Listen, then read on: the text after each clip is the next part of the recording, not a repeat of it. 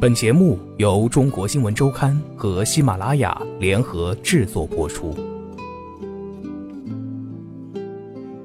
在买完车二十五天后，魏成收到车牌。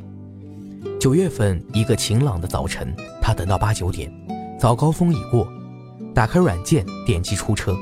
根据北京交管部门相关规定，在工作日七时至九时、十七时至二十时。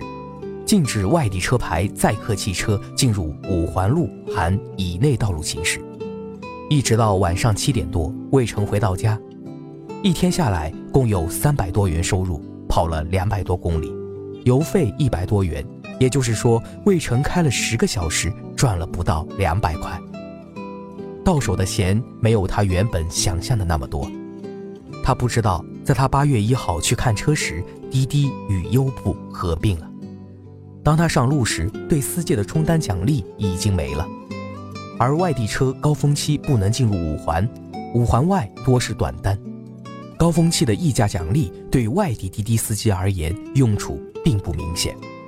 魏成给中国新闻周刊算了一笔账，如果全职干，要是一天跑十二个小时，每天大概三百多，除去油钱饭钱，一个月大概就是挣五千左右。老妥手机里的提现记录也证明了快车司机的收入在这半年来不断下降。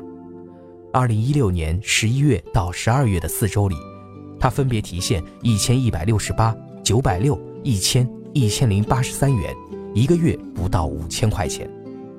在车里同一个姿势坐了十个小时，回到家的魏成感觉到累极了。滴滴赚不了钱喽。说这句话时，他的全职滴滴司机才做了不到三个月，他的语气里带着无奈与自嘲。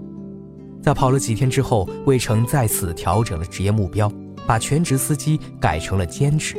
人家不给你奖励，还能怎么着？他顿了顿，为什么继续跑呢？就是赚点油钱也行啊。但比起没有补贴，更严重挫伤魏成积极性的是网约车细则的发布。十月八号下午。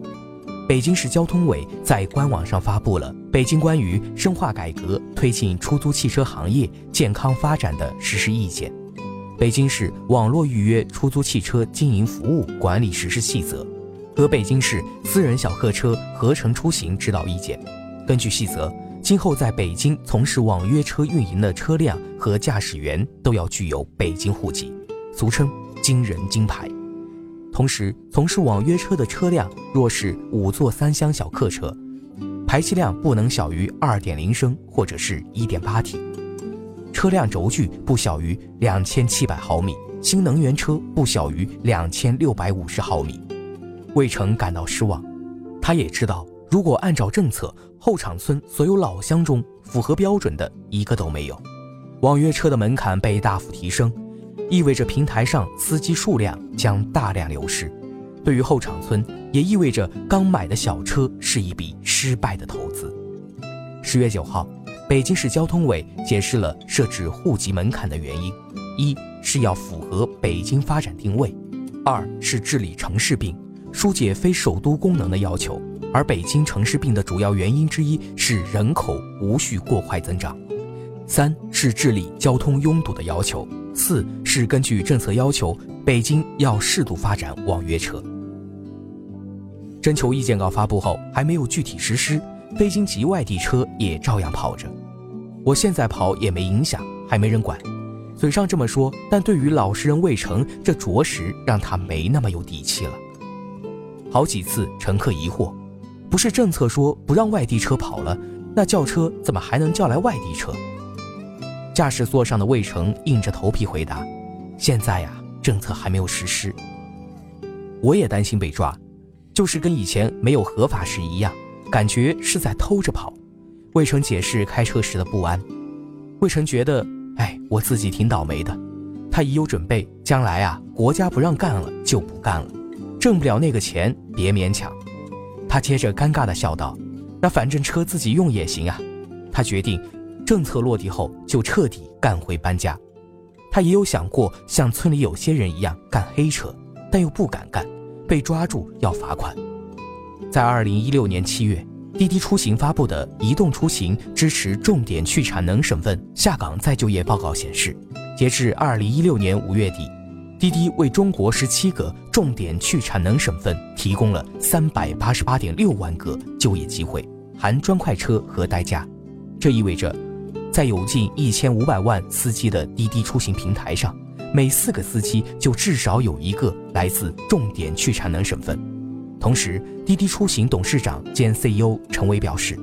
做好职工再就业安置是新经济企业义不容辞的责任，但随着补贴的下降，后场村不少年轻人都离开了快车司机的行列，有的甚至直接回了老家。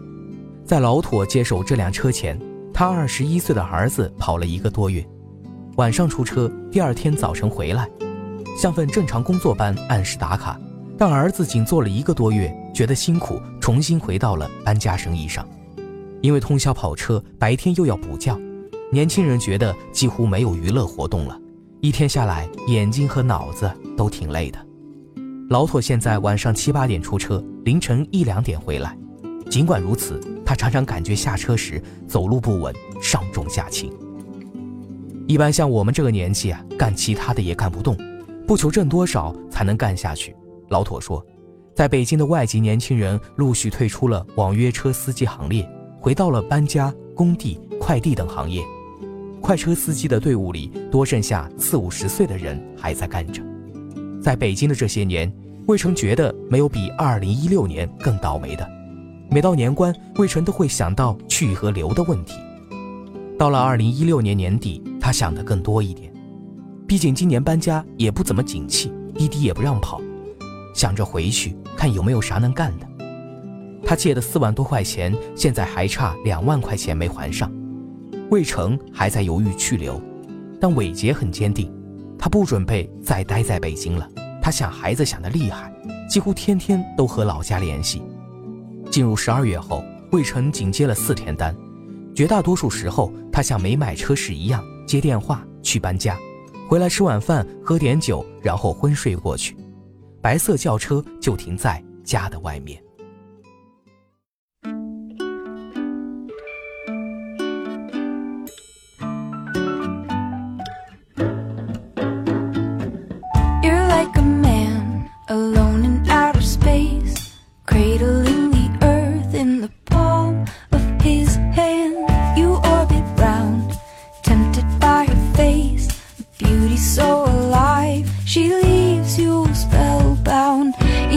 stars.